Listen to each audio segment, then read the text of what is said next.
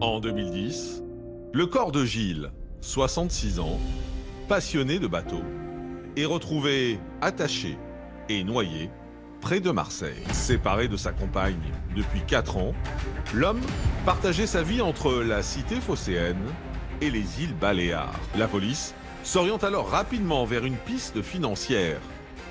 Car Gilles, retraité de la Banque de France, touchait près de 8000 euros par mois et sa carte bancaire aurait été utilisée après sa mort par sa compagne. Et bonjour, c'est Nicolas de Immobilier Compagnie, bienvenue dans cette nouvelle émission. Et dans cette émission, eh bien, on attaque toujours la suite des héritages et on va bien se marrer parce que c'est encore une histoire de pognon, de fric, de flouze et d'héritage. Mais avant, va sur immobiliercompagnie.com dans l'onglet formation et information, tu cliques, tu cliques et on travaille ensemble. Dans l'onglet coaching, si tu as envie d'un coaching, il y a même une demi-heure maintenant. Tu cliques, tu cliques et on parle ensemble. Et sinon, dans l'onglet livres, il y a les livres, tu cliques et tu reçois les livres dans ta boîte aux lettres. Avant même d'attaquer, je suis obligé de te le rappeler, les podcasts sont difficiles à référencer. Pense à me laisser des étoiles et un commentaire là où tu écoutes l'émission. Prends le téléphone d'un ami et abonne-le sauvagement à l'émission, parce que c'est encore ce qui m'aide le mieux. Et je suis très heureux de t'annoncer que la semaine dernière, je t'ai annoncé un chiffre, une centaine d'épisodes. À mon avis, on est plutôt sur 150 parce que j'ai réalisé en fait qu'il y avait trois euh, sujets par épisode. Donc en gros, là, on n'est qu'au deuxième sujet sur le premier épisode. Donc il a, je pense qu'on est parti pour un long moment. Et je suis obligé aussi de t'annoncer que ben, forcément, j'ai d'autres podcasts qu'on me soumet sur lesquels je travaille en parallèle et que donc il y aura euh, des petits breaks entre chacun des podcasts. Mais bon, on suit toujours le même style d'émission. Et aujourd'hui, on va donc parler de ce fameux retraité de la Banque de France qui gagne quand même 8000 euros par mois. Et on va assister à une véritable enquête financière que je n'ai pas encore écouté mais que je vais décrypter avec toi et dont je me réjouis déjà à l'avance de découvrir les rebondissements et aussi, j'espère, de te montrer que finalement, les mécanismes de l'argent sont toujours les mêmes et que tu peux déjà premièrement t'en prémunir et deuxièmement, si tu fais les choses correctement, alors je te le souhaite pas, mais te retrouver du bon côté de la barrière et je sous-entends pas du côté de celui qui meurt, non non, du côté de celui qui n'a pas de problème financier. On s'est compris toi et moi. Allez, sans plus de transition, Patrick Magneto. Nous sommes à Paris dans les années 80. C'est ici que vit Gilles, la quarantaine.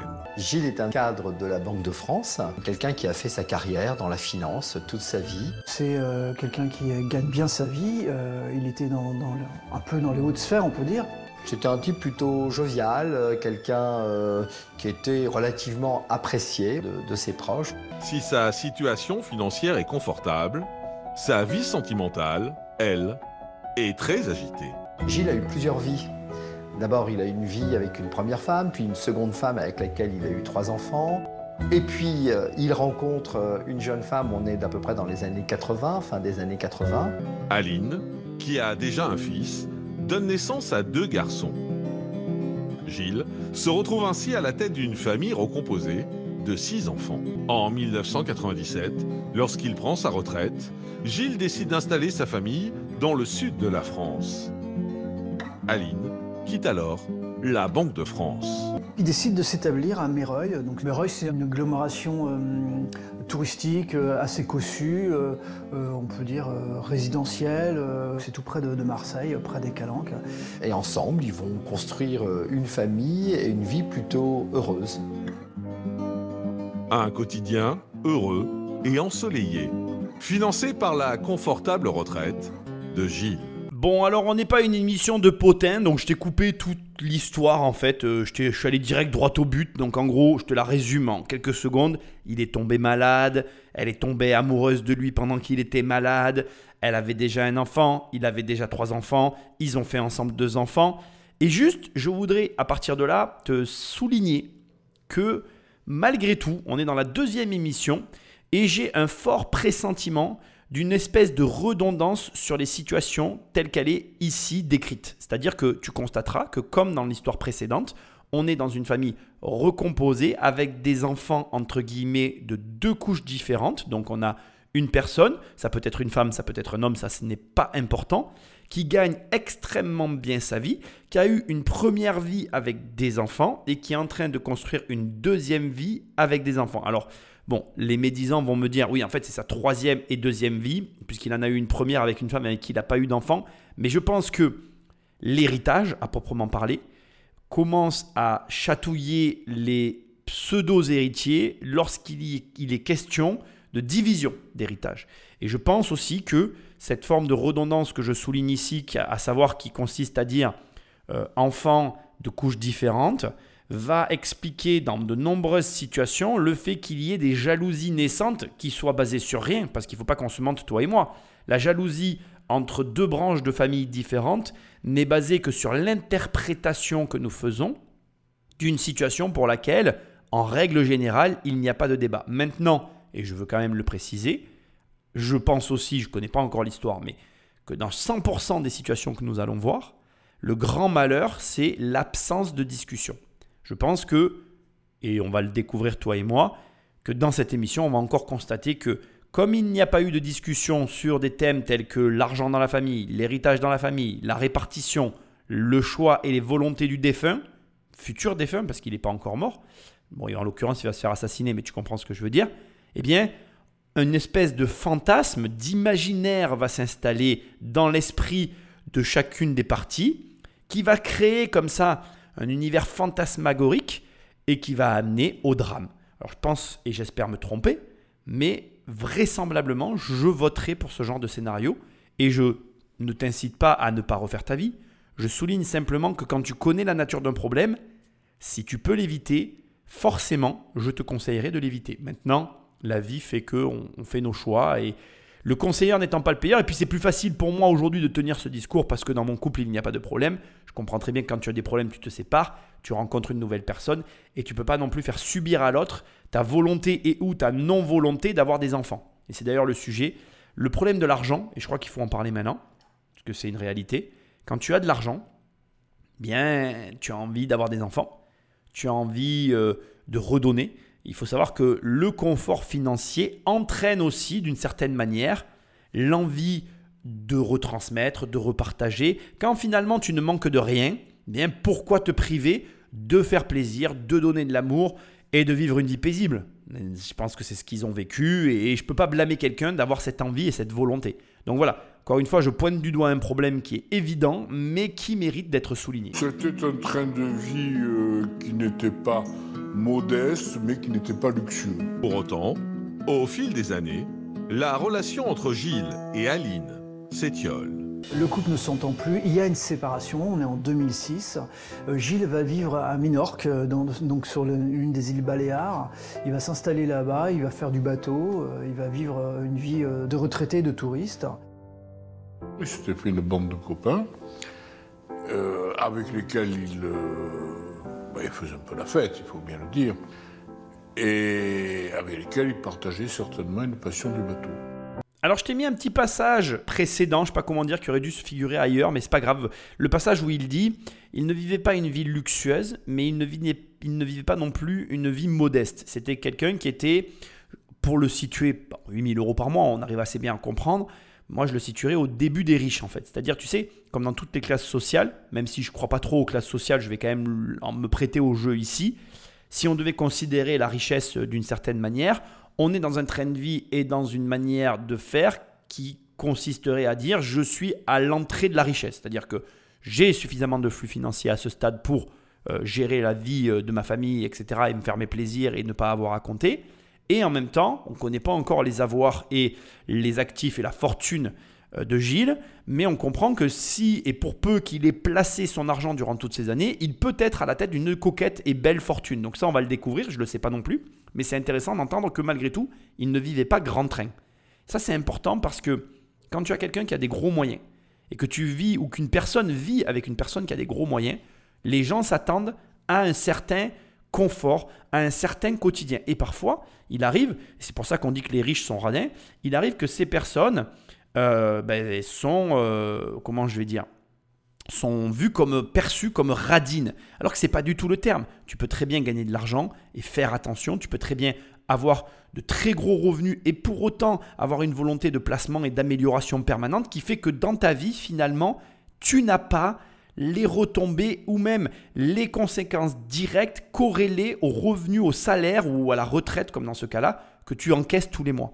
Donc ça, c'est des situations qui sont difficiles à comprendre, extrêmement difficiles à vivre pour les conjoints, conjointes, Pourquoi? Parce que ils voient les 8000 euros par mois, ils sont au courant, ils n'en bénéficient pas directement, ils s'interrogent sur le pourquoi du comment et qu'est-ce qui fait que je n'ai pas accès à cet argent. Et en même temps, eh bien, le conjoint, lui, ne change pas son train de vie, continue dans une même euh, dynamique et il s'octroie, s'accorde un certain montant et au-delà de ce montant-là, il réinvestit ou place ou réserve ou met de côté l'argent et ça crée des tensions. Alors attention, hein, je, ne sais pas encore le pourquoi du comment il y a une tension, mais je t'explique un mécanisme financier qui existe, qui est connu. Et d'ailleurs, il y a une preuve qui, euh, étaye parfaitement ce que je suis en train de t'avancer, c'est le phénomène de la veuve joyeuse et du veuve joyeux. Ces phénomènes s'expliquent par des personnes qui ont vécu avec des gens riches, qui prétendent et qui d'ailleurs disent d'eux-mêmes, manifestent ou témoignent d'un quotidien assez euh, restreint, des fois dur, parce que moi je connais des personnes qui, une fois leur mari décédé qui avait de l'argent, euh, te disent bah, qu'en fait c'était difficile, qu'on ne pouvait pas faire ce qu'on voulait, qu'il était regardant, mais c'est aussi parfois pour certains la raison pour laquelle ils ont de l'argent. Et les veufs ou veuves restantes, dès qu'ils touchent l'héritage, bien ils vont claquer l'argent comme ils ne l'ont jamais claqué durant toute la vie du mariage ou de la vie en commun avec le conjoint. ça, ça existe. C'est un phénomène euh, connu, tu pourras faire des recherches dessus. Et, euh, ça, te montre que réellement, voilà, il y a des personnes qui ont de gros revenus mais qui ne vivent pas à la hauteur du revenu qu'ils encaissent. Et ça, ça explique aussi pourquoi on a des gens qui s'enrichissent et s'appauvrissent. Là où certains vont rejeter la faute sur les riches pour leur raison de leur appauvrissement, le phénomène de la veuve, de la veuve pardon, et du veuf joyeux et joyeuse explique aussi le fait qu'il y ait des gens qui soient pauvres et des gens qui soient riches. Ça te montre que certaines personnes vivent au-dessus de leurs moyens, d'autres personnes vivent en dessous de leurs moyens, et il y a ceux qui dépensent ce qu'ils gagnent.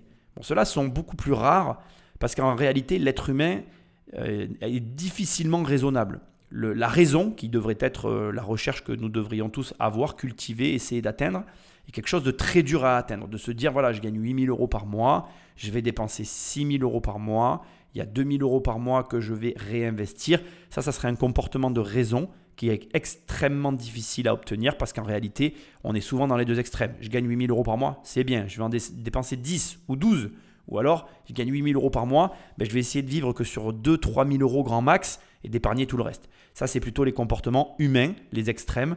Et le centre, c'est la, on va dire les gens qui ont de la raison, mais ceux-là, ils sont rares. Aline, elle, reste dans le sud, avec les garçons du coup. Aline, avec cette séparation, va occuper la maison de Méreuil. Elle va aussi acheter un beau catamaran qu'elle va euh, amarrer à Bandol.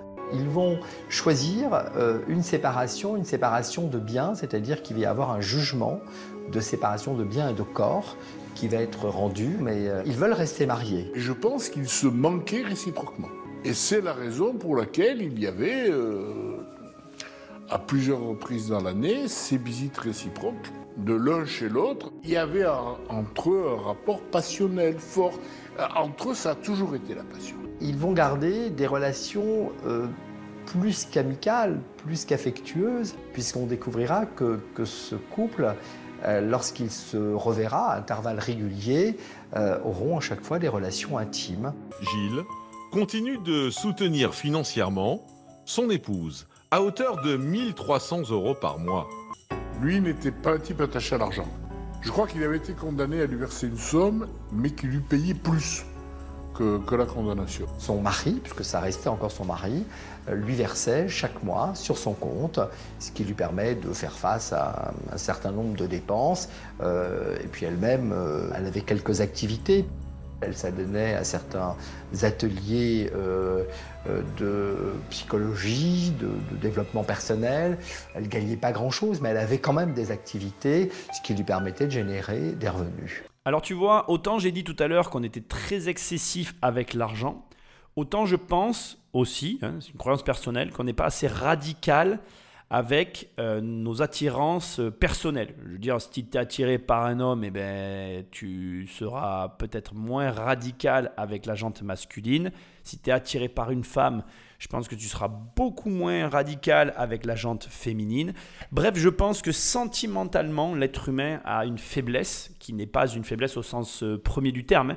Je pense qu'on a cette tendance finalement à, euh, comme on le voit là, lorsqu'on est amoureux, lorsqu'on a vécu une vie avec quelqu'un, à avoir un attachement fort qui perdure. Et je trouve ça très bien d'ailleurs. C'est pour ça que j'emploie le mot faiblesse, mais il faut pas le prendre au sens premier du terme. Je veux dire que, et c'est normal, quand tu as laissé rentrer quelqu'un dans ton cœur, euh, tu peux pas l'éjecter comme ça, euh, comme un Kleenex que tu jettes auquel tu penses plus. Tu vois, il y, a, un attachement qui se crée et cet attachement, ça me semble logique et légitime qu'il perdure dans le temps. Même si on pourrait avoir une discussion au coin d'une bière sur le comportement qu'il a eu avec son, ex-femme, pour lequel je m'attends à ce qu'il y ait les conséquences au travers d'un meurtre. Finalement, tu vois, je m'attendais dans cette émission à une, je dirais, euh, à, une, comment je vais dire, à une, à une criminalité liée entre la, la seconde pardon, et la troisième épouse.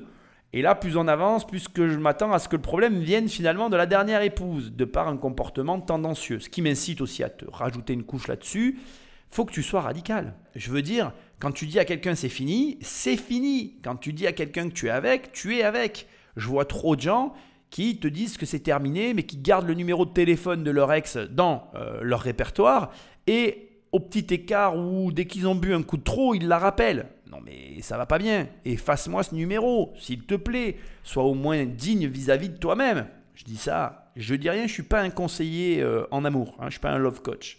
Mais tu comprends l'idée. Par contre, il y a un élément qui attire mon attention sur la fin de ce qui vient d'être dit et pour lequel euh, il y a une curiosité qui commence à naître en moi. Premièrement, ils indiquent que, bon, il lui donne de l'argent tous les mois, 1300 euros, plus que ce pourquoi il a été condamné. Et euh, c'est tout à son honneur, mais ça m'intrigue parce qu'ils ont indiqué tout à l'heure qu'elle s'était acheté un catamaran, indépendamment du bateau que lui-même possédait. Et ils indiquent ici qu'elle fait du développement personnel, qu'elle assiste à des ateliers. Il n'y a pas de quoi employer le terme entreprise, c'est-à-dire que je note que malgré que voilà une petite activité, il la spécifie comme étant petite, donc on peut comprendre que c'est quelque chose qui arrondit ses fins de mois. Or, elle s'est payée un catamaran et c'est pas avec 1300 euros par mois plus de petits revenus que tu te payes un catamaran. Ou alors il y a un truc que j'ai pas compris. Et donc de mon opinion, il y a quelque chose dans ce dossier déjà à ce stade d'étrange en rapport aux revenus de madame, de Aline. Il y a quelque chose qui me paraît bizarre. Soit elle a un train de vie bien supérieur finalement euh, à, ce qu'elle affiche et donc elle a un ensemble de crédits qu'elle a contracté et elle vit sur ces crédits. Soit elle a une source de revenus qu'on va découvrir et qui justifie du train de vie qu'elle a soit elle n'a pas d'argent. Et dans ces cas-là, ça tire lire c'est son ex-mari. Et dans ces cas-là, ça expliquerait le pourquoi du comment. Ce qui veut dire que, et ça attire mon attention sur un élément qui te concerne directement, qui que tu sois, si tu es en couple, il est logique et légitime de comprendre que ta situation financière est liée aussi à ton couple. Peu importe d'ailleurs que tu sois sous le régime de la séparation, que tu sois en concubinage ou pas, je me fiche de tout ça. Le fait de vivre à deux améliore ta vie au quotidien et cette amélioration n'est qu'illusoire puisque demain, ton couple peut se séparer.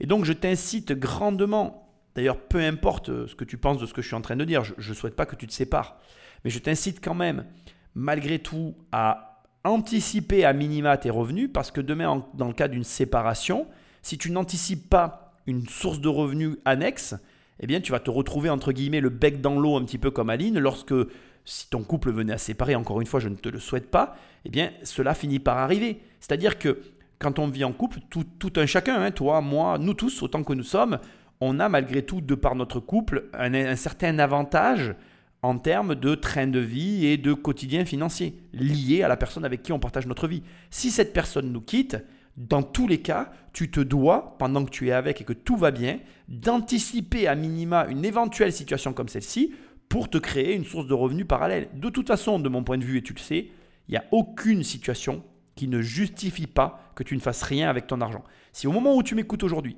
tu as de l'argent quelque part et qu'il ne fait rien, qu'il est là et qu'il est stagnant. Alors qu'est-ce que c'est que de l'argent stagnant? Ça veut dire qu'il est sur un compte euh, placé, euh, même une assurance vie pour moi ça vaut, vaut rien du tout. Ça veut dire qu'il est sur un compte d'épargne que tu as ouvert et pour lequel tu mets de l'argent. Ça veut dire que tu as mis de l'argent même pour tes enfants. Même cet argent-là, pour moi, il n'est pas justifié. Pourquoi? Parce que tes enfants, si demain tu venais à te séparer pour X ou Y raison, ils ont besoin de ressources.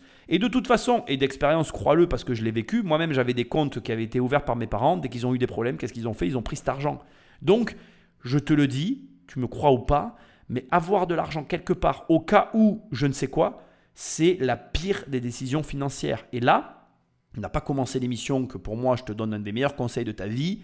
Crois-moi, prévois toujours le pire, espère toujours le meilleur. Bien sûr que je te souhaite que le meilleur, mais comme on ne sait pas, dans le doute, commence à placer, à prendre des positions avec ton argent pour justement, bien, on ne sait jamais, prévoir le pire. Et si jamais ça n'arrive pas, eh bien, dans cette configuration-là, à quoi te servira cet argent? À te payer des vacances, à te payer des trucs, des plaisirs pour toi et ta famille, mais ça sera jamais perdu. Alors que si tu prévois pas, eh bien, il t'arrive le pire et là, tu as le bec dans l'eau et tu es mal. Alors que si tu m'écoutes, il t'arrive le pire, ben, tu as une solution de repli et si ça t'arrive pas, tu as toujours de l'argent qui tombe et ça te servira toujours à quelque chose. Tout semble alors se passer pour le mieux. Gilles, passionné de mer et de bateaux, partage donc sa vie entre les îles espagnoles et Marseille. Mais le 4 octobre 2010, tout va basculer. Dans les Calanques, à Marseille, on va repêcher un corps. On pense que c'est, hélas, un énième corps qui serait euh, une des victimes du banditisme, malheureusement, qui sévit dans cette région, une espèce de règlement de compte. Les policiers vont euh, prendre des empreintes sur ce cadavre. Et là, avec le rapprochement sur un fichier d'identité euh, policière, on va s'apercevoir que c'est Gilles, Gilles quasiment 20 ans auparavant, euh, pour une, altercation qu'il avait eue. Avait relevé ses empreintes, il va être encore dans ce fichier, et donc ça va matcher. C'est vraiment euh, euh, inattendu pour les policiers, parce que euh, si cette personne n'avait pas été condamnée, jamais, jamais ils auraient pu l'identifier dans un premier temps aussi rapidement. Bon, alors là, ce qui me fait sourire, c'est que presque il faudrait qu'on ait un casier pour qu'on nous identifie en cas de problème. Fait pas bon d'être riche quand même en France. Hein non, je rigole. C'est quand même assez dingue de voir que voilà, c'est grâce à une petite altercation qu'il a eue et qu'il était toujours dans le fichier que ça a permis de l'identifier rapidement. Juste un détail important, mais j'arrête, ça va être très rapide mon intervention ici. Quand la voix off dit euh, tout se passait bien jusque-là, pour moi et de mon opinion, si tu te sépares de quelqu'un, que tu continues d'entretenir une relation avec, qu'en même temps tu vis à l'autre bout, enfin sur une autre île, que tu n'es plus ensemble mais que tu continues d'envoyer l'argent, enfin bref, je vois pas ce qui se passe de bien dans cette relation. Je pense qu'à un moment donné, c'est une croyance personnelle que je, vais aussi véhiculer dans ce pod- podcast. Je pense que on a tous conscience de ce qui est plutôt bien et de ce qui est plutôt mal. Je pense que on le sait tous. Même quand il y a des gens qui nous disent oui, il n'a pas la conscience du bien et du mal. Moi, je ne crois pas vraiment à ça.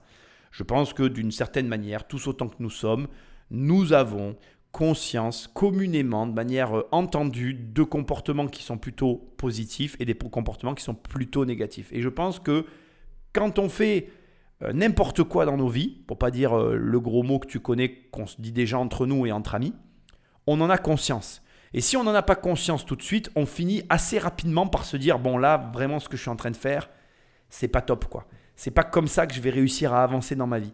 Et je pense que si tu vis des moments comme cela, si tu vis des moments où justement ben, tu es un peu perdu, ça paraît difficile encore plus ce que je vais dire, mais euh, parfois de se retrouver seul, de s'isoler, de prendre le temps à la réflexion sur soi et à ce qu'on veut vraiment et à qui on est, c'est, je pense en tout cas, la bonne solution. Alors bien évidemment, il y a des gens pour qui ça ne le fera pas parce qu'il y a des gens qui ont besoin de voir d'autres personnes et de s'aérer l'esprit. On est tous différents et je le comprends très bien.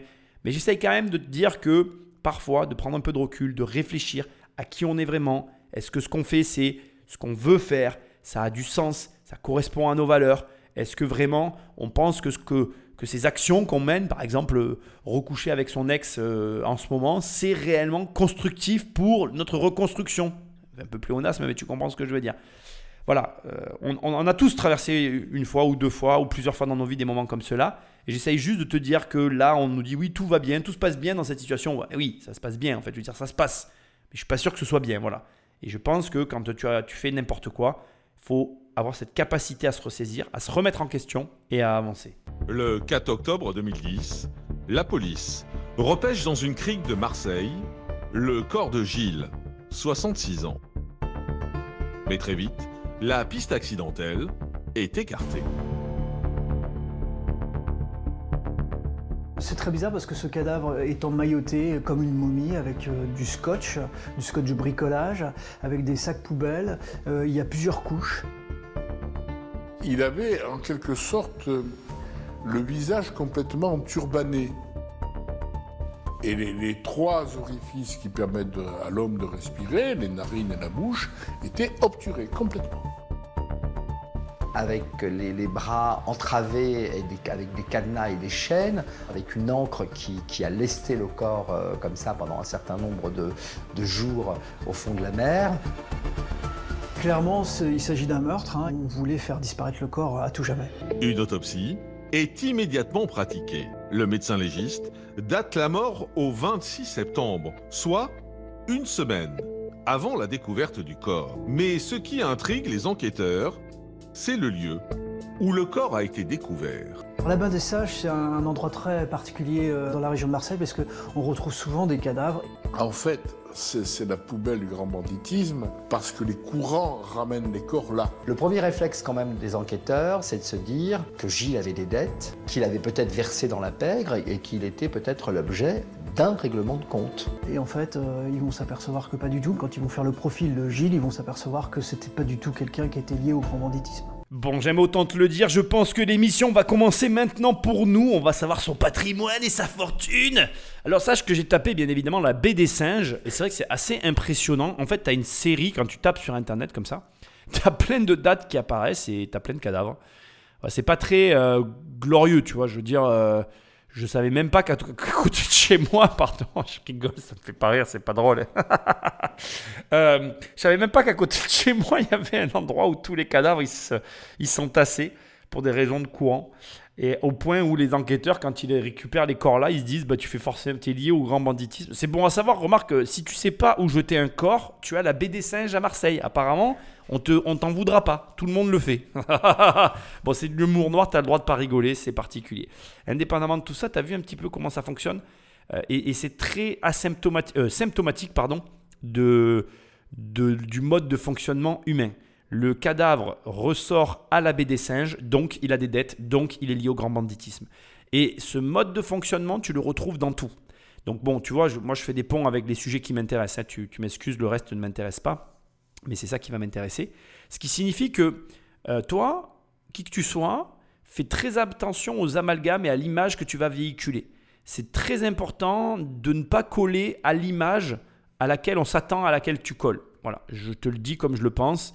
Je pense que ton travail, c'est aussi de faire attention, de ne pas euh, devenir un cliché pour ne pas attirer l'attention. Malheureusement, on est dans un pays où il y a de plus en plus de colère et de violence vis-à-vis de l'argent. C'est une réalité. hein. Euh, Il faut quand même savoir que je crois que Paris a été classé euh, récemment, euh, l'année dernière, au même niveau que- qu'une ville d'Argentine par rapport au vol de montres de luxe, etc. Il faut savoir qu'en France, aujourd'hui, les personnes de l'étranger qui viennent en France se disent entre eux de ne pas venir avec des montres de luxe, de ne pas venir avec certains bijoux pour ne pas se le faire voler. Il y a quelques années de ça, moi j'étais à Paris, j'ai assisté à, un, arrachage de valises devant moi de trois touristes. En plus, je les ai croisés une première fois, ils étaient trop mignons. C'était euh, euh, trois, trois copains en fait, je pense qu'ils avaient tous les trois une valise de couleur et tout. Et quelques minutes après, ils, venaient euh, pour passer un moment en France. Il y en a un d'entre eux qui s'est fait arracher sa valise. Donc on peut pas faire comme si il n'y avait pas de, de- comment je dirais de- de criminalité dans ce pays et en même temps on peut pas non plus ignorer les étiquettes qui nous sont collées sur le front. Et ces étiquettes on les a par des comportements auxquels on va s'adonner volontairement ou involontairement qui vont renvoyer une image et qui vont impliquer aussi quelque part ta responsabilité dans ce qui t'arrive. Alors certes c'est au départ pas normal que la France soit sujette à cette vague de criminalité mais que veux-tu? C'est plus rentable pour la police de mettre des PV aux automobilistes que d'arrêter les criminels qui sont relâchés de suite après. Ce que je peux aussi arriver à comprendre, tu vois, moi j'ai pas envie de faire un travail qui, cinq minutes après, on me dit, bon, ben c'est bon, il a été relâché parce qu'il est mineur, parce que si, parce que là. Donc si tu veux, aujourd'hui dans ce pays, la criminalité, la population, elle n'a pas l'impression qu'elle est réellement, euh, comment je dirais, enrayée, traitée, que c'est un, sujet en tout cas sur lequel on est vraiment euh, focus, tu vois, c'est pas, c'est pas, en tout cas moi en tant que citoyen français, je me dis pas, tiens, la criminalité en France c'est le problème principal de l'État. Pour moi, l'un des problèmes principaux de l'État, c'est comment mettre un nouveau radar automatique au prochain virage pour me coller un PV.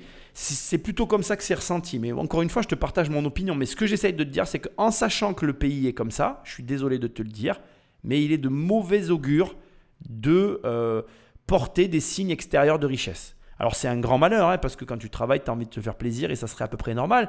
Mais moi, pour te donner un ordre d'exemple, je suis même des fois pas à l'aise avec ne serait-ce qu'un téléphone portable qui coûte un certain prix, tu vois. Parce que je me dis, bon, le mec, il me l'arrache, euh, l'affaire, elle est pliée, quoi. Donc si tu veux, c'est à toi de faire attention, malheureusement, et de t'adapter à ton environnement, parce que ton environnement a toujours raison de toi.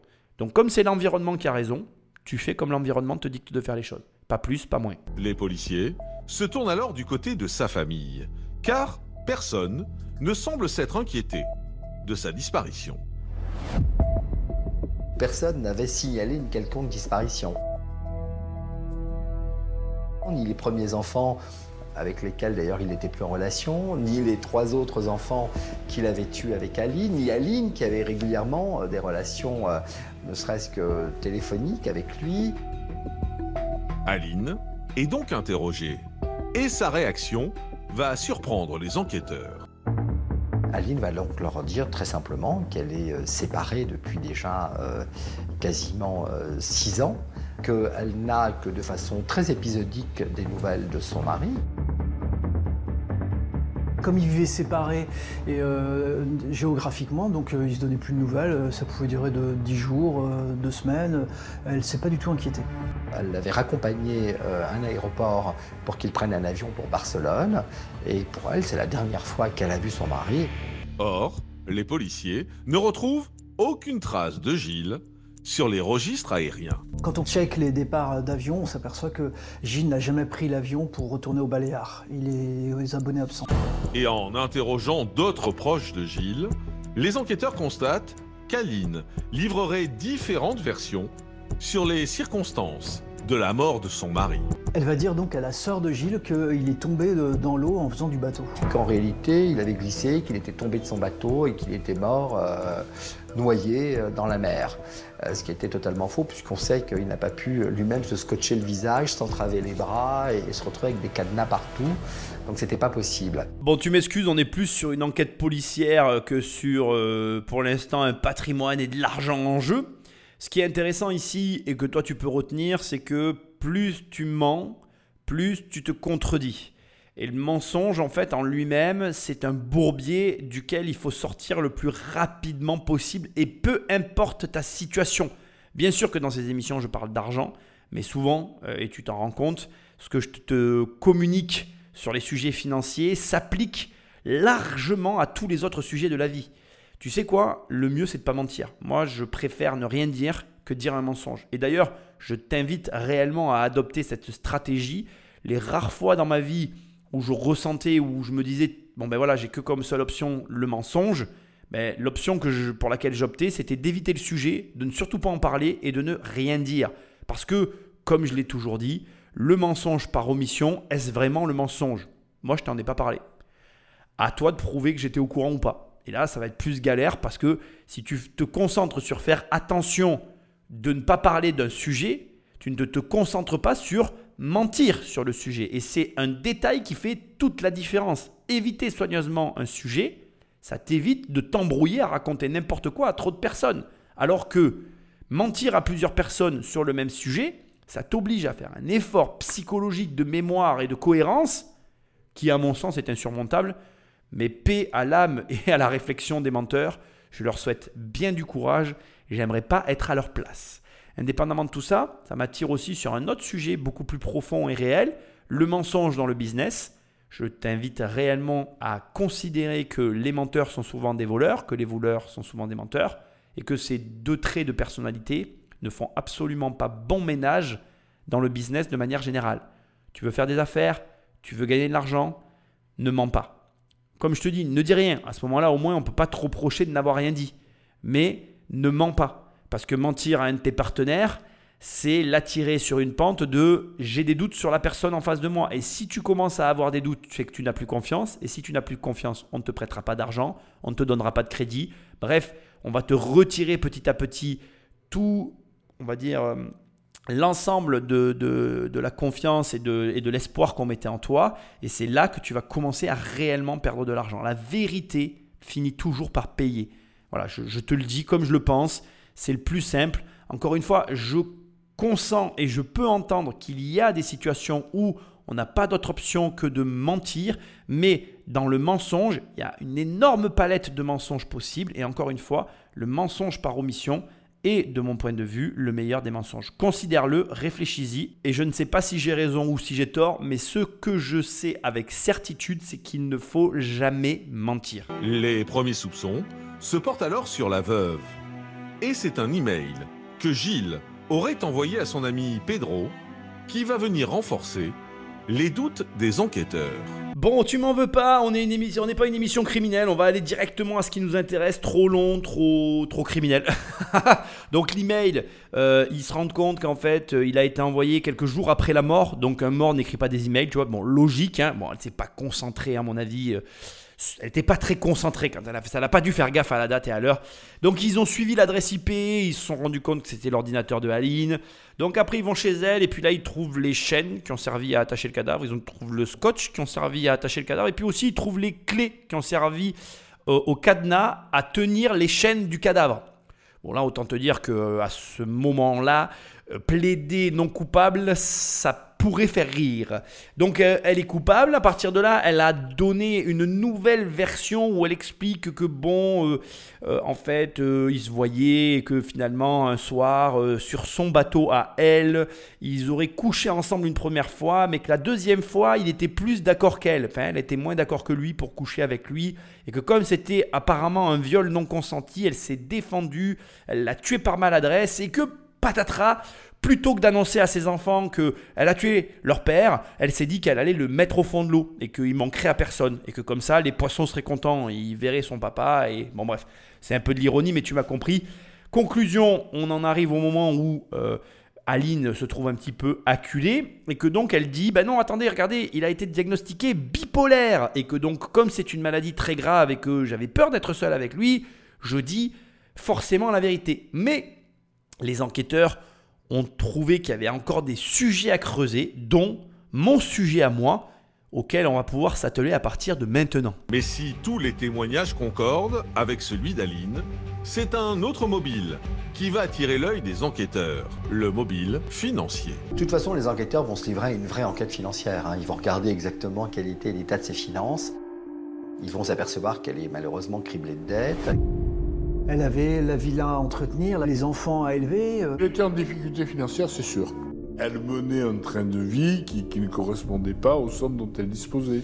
Endettée, Aline aurait alors tenté d'usurper l'identité de son mari auprès d'établissements financiers après la mort de Gilles. Alors là, ça devient vraiment intéressant parce qu'on est typiquement dans le phénomène que j'évoquais au début de l'émission, à savoir qu'on a un couple qui vit ensemble avec un train de vie. 8000 euros par mois, il est à peu près logique de comprendre qu'avec ce niveau de revenus, surtout dans les années 90-2000, tu peux faire quasiment tout ce que tu veux. Et c'est compliqué quand euh, le niveau de revenu chute de se réadapter. On est face à quelqu'un vraisemblablement qui n'a pas été en mesure de s'adapter, qui n'a pas accepté, qui n'a jamais cherché ni à prévoir une éventualité, ce que je te conseille de faire dans l'émission, ni une fois que le train de vie a diminué, à chercher à recalibrer, réajuster son niveau de dépenses mensuelles, ce qui corrobore la, la thèse que je défends depuis toujours, à savoir que les pauvres sont pauvres, pas parce qu'ils ne gagnent pas d'argent, mais parce qu'ils ne savent pas gérer l'argent. De la même manière que les riches sont riches,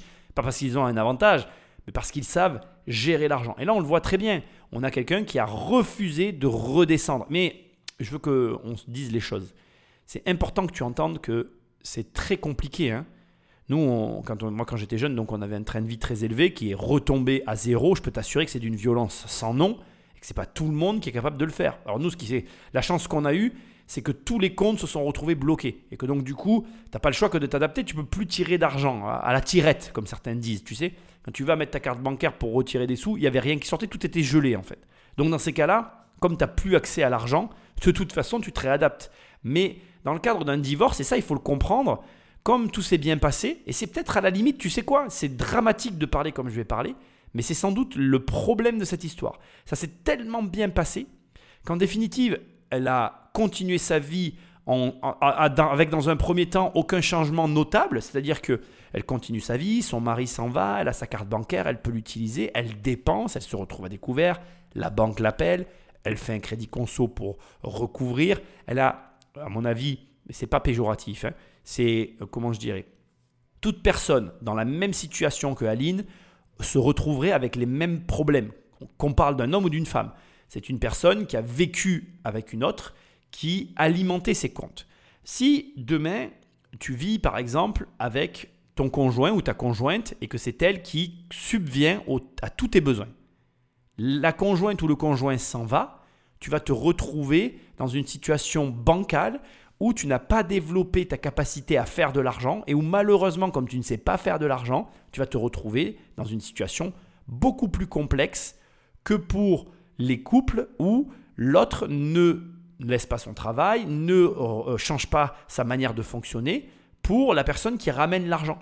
C'est une difficulté euh, qui, je pense, nous touche à tous, dans la mesure où demain, imagine tu es dans un couple et ton conjoint gagne énormément d'argent, mais des sommes colossales, à tel point que vous payez énormément d'impôts, que même si tu rapportes que 1000 ou 2000 euros par mois euh, à la maison, ça crée encore plus de problèmes que ce que ça apporte de solutions, ça existe. Hein. Il y a des couples où malheureusement, euh, il y a un des deux conjoints qui a des revenus démesurés au point où euh, il ne faut pas que l'autre travaille parce que ça va créer plus d'impôts, plus de problèmes, etc. Et donc, il y en a un des deux qui dit, OK, moi je ne travaille plus. Et c'est logique. Eh bien, tout le temps que tu passes sans travailler, c'est du temps où tu n'emmagasines pas de connaissances et d'expériences pour faire de l'argent. Et cette absence de connaissances dans cette matière financière peut être préjudiciable ou pas d'ailleurs, euh, selon ce que tu vas faire ensuite. En cas de divorce, en cas de séparation, de décès, parce que là on a un meurtre, mais demain ton conjoint meurt euh, de manière naturelle, ben, je suis désolé de te le dire, mais si tu ne sais pas faire de l'argent, tu te retrouves de dans la même manière face à un problème euh, assez conséquent. Donc ici, je dirais que la faute, elle est quand même partagée, elle n'est pas inhérente à l'un des deux membres du couple, d'ailleurs c'est souvent comme ça, elle est liée à une situation, l'un des deux conjoints gagne extrêmement bien sa vie, l'autre n'a plus besoin de travailler, et lors de la séparation, qui se passe bien, ce que je souhaite à tout le monde malgré tout, eh bien la personne qui n'a pas l'habitude de faire de l'argent se retrouve seule face à ses comptes, et donc elle a accès à des choses, et elle va s'en sortir avec des crédits conso, ce que je présuppose, et ces crédits conso vont la conduire petit à petit dans, un néant, en fait, dans un gouffre financier dont elle ne pourra plus sortir. Ça veut dire que, et ça aussi c'est important que tu l'entendes, la manière dont tu vas récupérer de l'argent va conditionner ta façon de voir l'argent. Si tu crois que gagner de l'argent, c'est travailler 35 heures par semaine en allant au travail physiquement pour encaisser les sommes que tu, que tu, que tu récupères chaque mois, ton esprit et ta manière de concevoir l'argent va se construire autour de ce mode de travail. Alors que si comme moi par exemple tu crois que pour gagner de l'argent il faut acheter de l'immobilier et avoir des revenus locatifs, tu comprends que moi ma manière de penser elle n'est pas liée au travail que je fournis mais au bien que j'achète. Et donc du coup pour moi, et ça doit t'interpeller parce que pour moi, pour gagner de l'argent il faut que j'en dépense d'abord. Alors que pour quelqu'un qui va au travail tous les jours, il ne dépense pas d'argent pour gagner de l'argent. Et donc tu te rends compte que finalement ta façon de gagner de l'argent, elle est aussi liée à ta manière de le gagner. Pour Aline, je le suppose, je ne le sais pas encore, mais si elle fait des crédits conso, sa manière de récupérer de l'argent, c'est d'aller faire un crédit conso à la banque et de solder un de ses crédits conso avec un autre crédit conso. Comme on dit qu'elle est endettée, je suppose qu'elle a des crédits conso. Et comme je suppose qu'elle a des crédits conso, je suppose que son mode opératoire est de récupérer ces crédits-là. Sauf que tu arrives à un point où les organismes financiers mettent le haut là, ils finissent par bloquer les comptes, comme je te l'ai dit tout à l'heure, et à ce moment-là, la fête est finie et ne reste plus que les solutions qui se présentent à toi. Bon, le meurtre, hein, je te le dis tout de suite, c'est pas du tout une solution, mais en vérité, le problème là, ça vient de toi et à ta capacité à faire de l'argent. Elle aurait dû se dire comment je fais pour faire de l'argent et non pas comment je tue mon mari pour avoir de l'argent. Ben, je pense que tu vois le problème. Elle a essayé d'endiguer comme elle le pouvait euh, ses dettes. Dès le décès de son mari, euh, elle va euh, puiser dans ses comptes, elle va se faire des versements. Elle va même euh, produire des faux pour toucher de l'argent sur son compte. Cette mort, en fait, l'arrangeait bien. En effet, en cas de décès de son mari, Aline aurait touché une pension de réversion de 3600 euros. Mais tant que personne ne retrouvait son corps et qu'il n'était pas officiellement déclaré mort, elle pouvait profiter de sa retraite de 8000 euros. Les enquêteurs se demandent alors si elle n'aurait pas organisé cette disparition pour cette raison. puisqu'il était censé voguer dans les euh, mers espagnoles, qu'il n'avait qu'une relation quasiment avec ses trois premiers enfants, qu'il n'avait pas les meilleures relations avec ses fils non plus. Personne n'allait euh, se demander où il allait être. Elle pouvait toujours donner le change en envoyant des faux mails. Donc c'était quelque chose qui était pratique.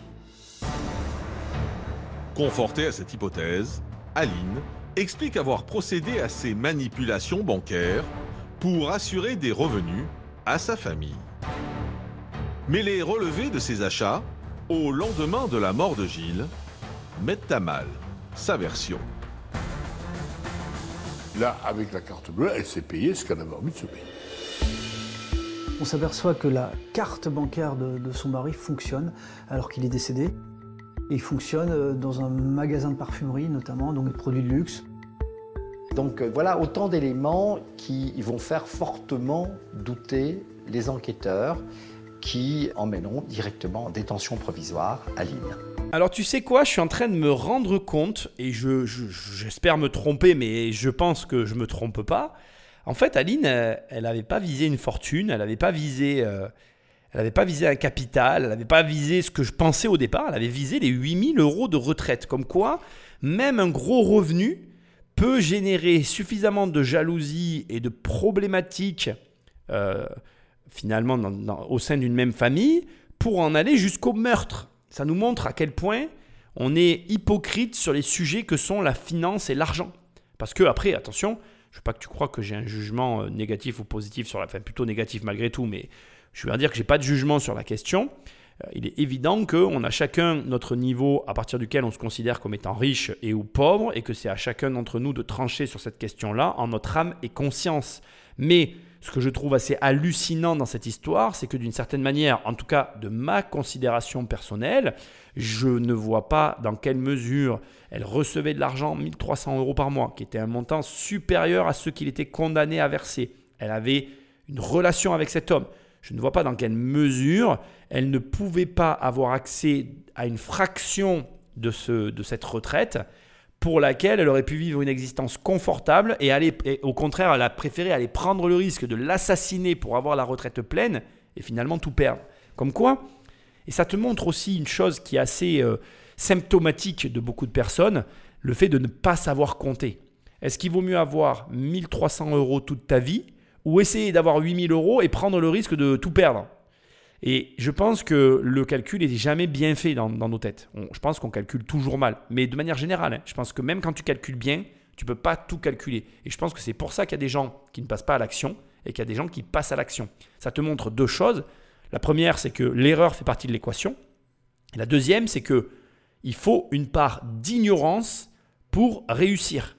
Et que cette part d'ignorance, il ne faut pas chercher à la réduire au maximum, mais plutôt à accepter le fait que bah, tu ne sauras jamais tout, tu ne pourras jamais prévoir comment les choses vont se passer, et que c'est en les explorant, en les faisant, que tu obtiendras un résultat plutôt qu'un autre. Et en parlant comme ça, je ne parle pas d'assassiner quelqu'un. Je te parle de essayer d'augmenter tes revenus, essayer d'améliorer ta condition financière, essayer de changer ce que tu fais pour obtenir des résultats différents et arrêter d'attendre de l'État, de ton mari, de ta femme, de tes proches, une aide qu'ils ne sont pas obligés de te donner, mais surtout de- d'entretenir cette forme de dépendance qui crée des situations monstrueuses comme celle qu'on est en train, enfin celle à laquelle on est en train d'assister ici. Parce que le problème de toute cette histoire, c'est l'incapacité de Aline à générer une somme d'argent X ou Y et donc, on va dire, un temps que je ne connais pas, qui va lui faire germer dans sa tête l'idée de dire je vais tuer mon mari, mon ex-mari, pour récupérer cet argent parce que je ne suis pas capable de gagner de l'argent. Quand tout à l'heure on nous a dit, elle faisait des trucs dans le développement personnel, elle avait une petite activité, je pense qu'il y a aussi d'une certaine manière une forme d'abandon et de résiliation sur la capacité à produire un montant plutôt qu'un autre, une somme d'argent plutôt qu'une autre, et de se dire, ça sera plus simple pour moi de tuer Gilles, mon ex-mari, que d'essayer de faire cet argent par moi-même. Sauf que c'est une hérésie totale et que ce n'est absolument pas la bonne manière d'atteindre les objectifs qu'on se fixe. Donc moi, je te le dis comme je le pense. Ce qu'un être humain fait, un autre est capable de le faire. Si tu vois une personne qui gagne 10 000 euros par mois, tu peux gagner 10 000 euros par mois. Tu vois une personne qui gagne 20 000, tu peux gagner 20 000. ce qu'un être humain fait, un autre être humain est capable de le refaire. Ce qu'il faut, c'est rencontrer les personnes qui font ces sommes d'argent. Et deuxièmement, se mettre au travail. Et plus vite tu t'y mets, plus vite tu auras les montants en question. Parce que plus le montant est gros, bien évidemment, plus il va te falloir de temps et de mise en pratique pour atteindre ces hauts niveaux de revenus financiers.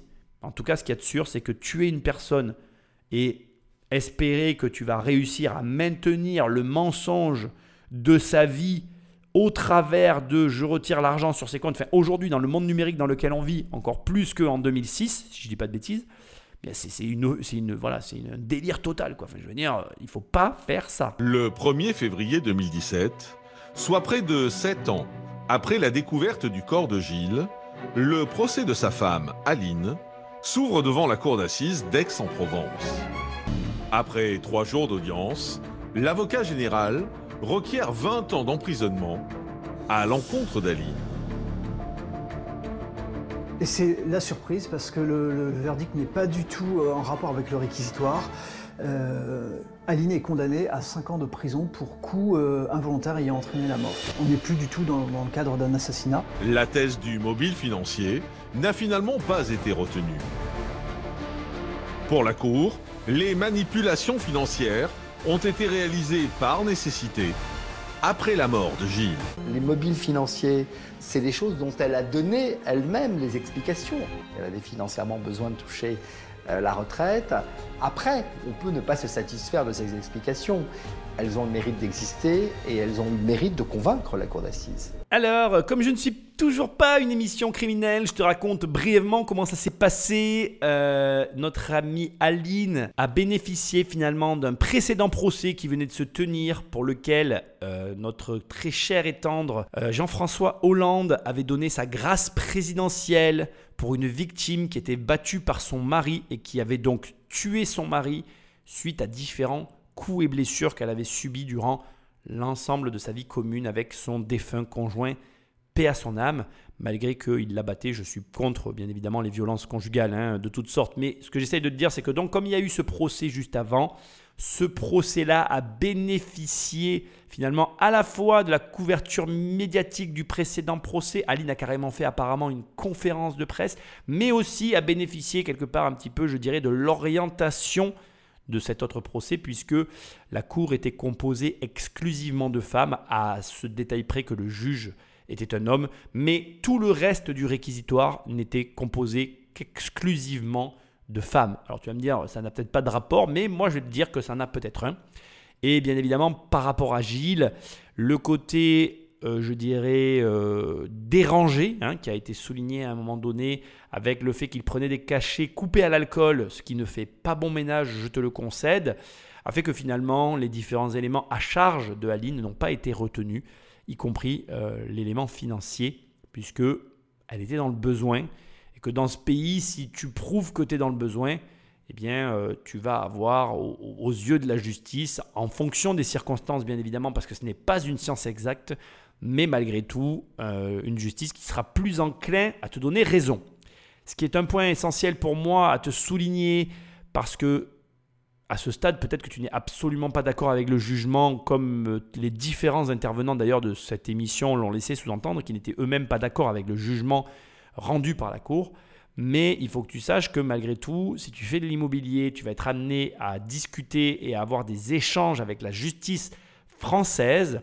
Et je te garantis pour le coup que tu as intérêt à vraiment t'y connaître parce que, mais dans tous les pays d'ailleurs, je pense que dans les domaines financiers, mais surtout immobiliers, ce que la plupart des gens sous-estiment que trop, c'est la partie euh, justice, rapport avec la justice et, euh, et, comment je dirais, coût que peut représenter la justice.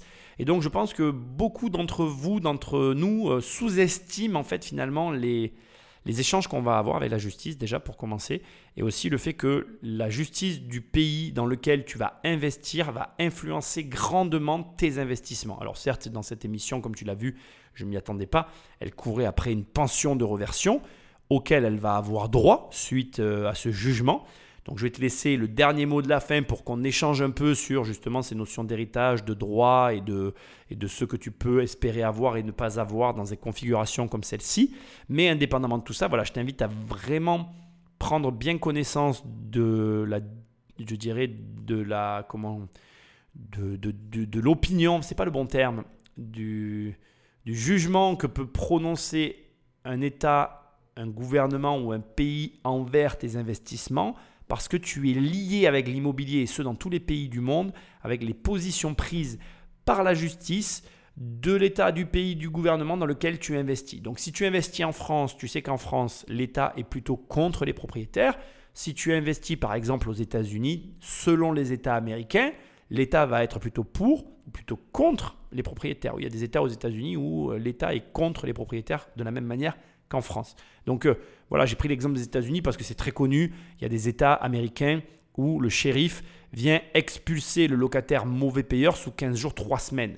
Mais il y a des États aux États-Unis où, comme en France, euh, ça ne se passe pas du tout pareil et où les mauvais payeurs ne sont pas expulsés. Donc, je pense que dans ta démarche d'investissement, le rapport avec la justice doit être étudié, considéré et pris en cause, euh, pardon, pris en compte, parce que ça va influencer directement tes investissements. Idem pour l'héritage. On est dans une émission qui parle d'héritage.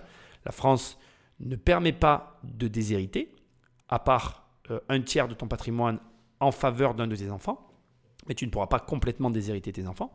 Et si tu veux, c'est important de le savoir et de le considérer parce que peut-être que tu ne veux pas qu'un de tes enfants ait ton héritage et dans ces cas-là, il vaut mieux pas investir en France. Bon, tu as tout compris le mot de la fin, je rebondis et on conclut. Quant à l'héritage de Gilles, il est partagé entre ses enfants. Aline ne pourra pas hériter, elle sera déclarée indigne. Une décision de la cour d'assises la condamnant à une peine criminelle quelle qu'elle soit, de toute façon l'empêchait d'hériter. En revanche, les enfants, eux, euh, percevront le peu qu'il y a à percevoir euh, de la succession. Donc conclusion, si tu es jugé indigne par un tribunal, tu peux être déshérité. Et ça, il y a peu de gens qui le savent. Deuxièmement, c'est quand même intéressant de voir que Gilles était une personne qui a encaissé 8000 euros par mois et qui a fait le choix de ne pas placer son argent. Il n'a jamais été question à aucun moment dans cette émission de magot, d'actifs, de passifs, de maisons. Il y a eu les bateaux, je les ai soulignés à un moment donné, mais personne n'est revenu sur ce sujet-là. Étrange, mais c'est comme ça. Et c'est aussi intéressant donc de constater que simplement une pension de reversion ou même une pension tout court peut attiser suffisamment la convoitise pour conduire certains individus au meurtre. Ce qui veut dire que, bon, bah, somme toute, encore une fois, je t'invite à rester quand même discret, parce que c'est bien de gagner de l'argent, mais c'est mieux de gagner de l'argent anonymement, comme ça au moins, il n'y a pas de problème avec tes revenus financiers. Je vais conclure là-dessus d'ailleurs. Euh, un petit conseil que aussi je vais me permettre de te donner. Parle d'argent, non pas avec les membres de ta famille, mais avec les gens avec qui tu peux parler d'argent. Je pense que c'est une erreur qu'on commet tous parce que notre famille, on l'aime et on a des fois envie de partager avec eux nos réussites et nos échecs. Mais malheureusement, parfois dans notre propre famille, il n'y a pas l'écoute et la capacité pour les personnes en face de nous d'entendre et même de comprendre certains niveaux de revenus, certains revenus tout court, certaines manières de faire. Je ne remets pas en cause le fait que notre famille puisse nous aimer, je ne remets pas en cause le fait que nous puissions aimer notre famille, mais je pense qu'à partir d'un certain point, il y a des montants, il y a des sommes qui ne peuvent pas être partagées. Et je ne pense pas forcément que ce soit lié à la France. Je pense que c'est lié d'abord premièrement à la relation que tu entretiens avec tes proches, deuxièmement à l'éducation de la famille dans laquelle tu, que tu te trouves, dans la famille pardon, dans laquelle tu te trouves et que tu n'as pas choisi, et troisièmement aussi un petit peu à je dirais, le rapport que tu entretiens au quotidien avec justement l'argent que tu gagnes et tes proches. Voilà, je pense que ces trois éléments conditionnent finalement ton rapport à l'argent et doivent t'alerter ou en tout cas euh, attirer ton attention sur la façon dont tu vas parler de tout ça euh, avec les gens qui font partie de ta famille. Je ne parle pas de la famille que tu as choisie, je parle de la famille qui ta vraie famille de sang, d'accord? Et indépendamment de ça, je vais conclure là-dessus. Tu peux choisir une nouvelle famille, tu peux choisir des gens, des amis, des personnes que tu vas faire rentrer dans ton intimité financière avec lesquels tu vas pouvoir parler d'argent. Et c'est avec cela avec qui tu vas pouvoir te lâcher et peut-être parler de ces sujets qui te tiennent à cœur et pour lesquels tu as, ou tu peux en tout cas avoir du mal à trouver des oreilles attentives ou en tout cas de confiance, suffisamment de confiance pour justement ben, parler d'argent, mais de gros argent. Tu vois Voilà, bon écoute, euh, je- on en s'en tient ici, émission euh, somme toute originale, euh, deuxième émission d'héritage. Il est possible déjà et d'ores et déjà que je te l'annonce qu'il y ait dans les semaines qui arrivent une nouvelle émission sur l'argent que je veux absolument faire, qui m'a été soumise par l'un des membres de la communauté et que j'ai vraiment envie de faire. Donc euh, voilà, comme je te l'ai dit au début, je vais entrecouper ces émissions d'autres émissions, mais parce que je suis comme ça. Mais on continue sur les héritages. Et moi, je te souhaite de profiter de la vie. Pense à me laisser des étoiles et un commentaire là où tu écoutes l'émission. Va sur Immobilier Compagnie dans l'onglet formation si tu veux des formations, dans l'onglet livres si tu veux des livres, dans l'onglet coaching si tu veux parler avec moi. Et puis moi, je te dis à très bientôt dans une prochaine émission. Salut